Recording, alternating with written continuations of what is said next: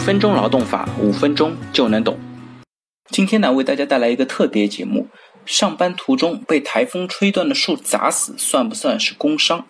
今天啊，满大街都是宇宙超级无敌台风山竹肆虐广东的视频，所以呢，也跟大家来聊一下前两年的一个热门案例。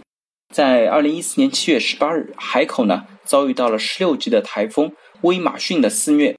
当天晚上十八时许，冯女士从家中步行到餐厅上晚班，在途经解放西路的时候，被台风吹折的树枝砸中头部，送至医院急救，经抢救无效死亡。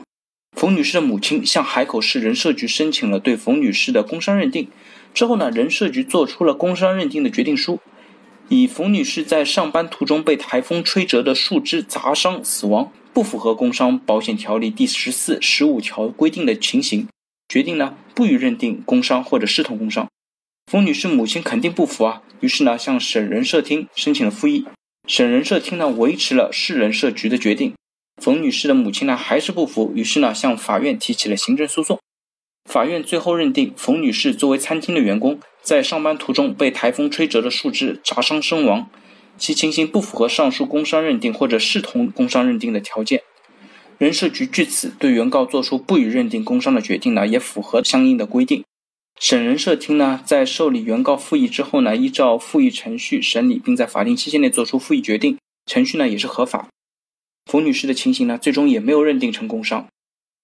坦率来讲，这是一个悲伤的故事。但是呢，其实根据中国的工伤保险条例第十四条的相关规定，员工有以下情形的，会认定为工伤。和上下班有关的呢，那就是第六条的规定，在上下班途中受到非本人主要责任的交通事故或者城市轨道交通、客运轮渡、火车伤害事故的，认定为工伤。